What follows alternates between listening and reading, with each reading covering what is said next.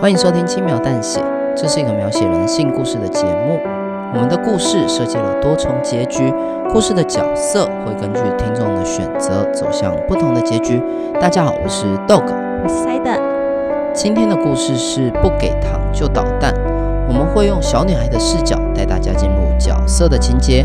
故事的最后，邀请听众回到播放清单，替角色做出选择。那我们的故事就开始喽。嗯，不是这台，也不是这台，也不是。哦，有了有了。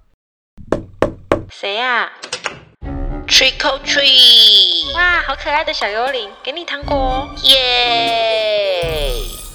老婆是谁啊？哦，是我们去年被做成糖果的孩子。你一生绝对不能错过的万圣节嘉年华，鬼门即将开启。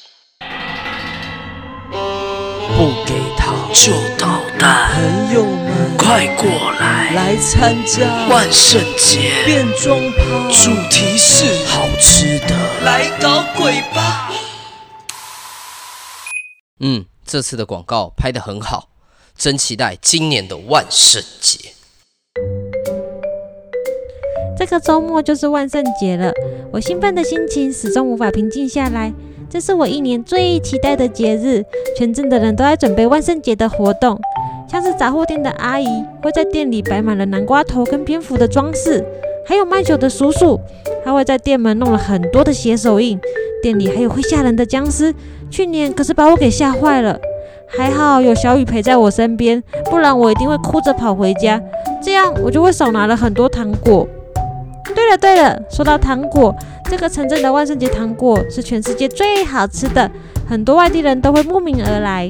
不过只有当地人才知道，最好吃的万圣节糖果，甚至是被人说一生一定要品尝一次的梦幻一品，是镇长亲手做的糖果哦。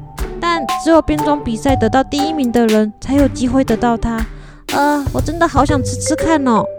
去年的主题是肉肉的，我把自己打扮成热狗，结果呃只拿到了参加奖。今年的主题是好吃的，嗯，难道我还要再扮一次热狗吗？哎，想到下个月我就要搬家了，而且要搬到很远的地方去，这是我最后一次参加这里的万圣节活动，我一定要在今年拿到冠军不可。话是这么说，我也没有什么想法。那么我该怎么做呢？如果你认为要找全镇最聪明的小孩帮忙，请到播放清单点选“不给糖就捣蛋”选项 A，请叫小雨。